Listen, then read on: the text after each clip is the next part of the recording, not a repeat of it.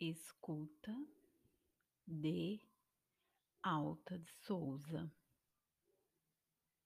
Não menosprezes quem te bate à porta. Contempla a segurança de teu ninho e repara lá fora o torvelinho da miséria que punge e desconforta.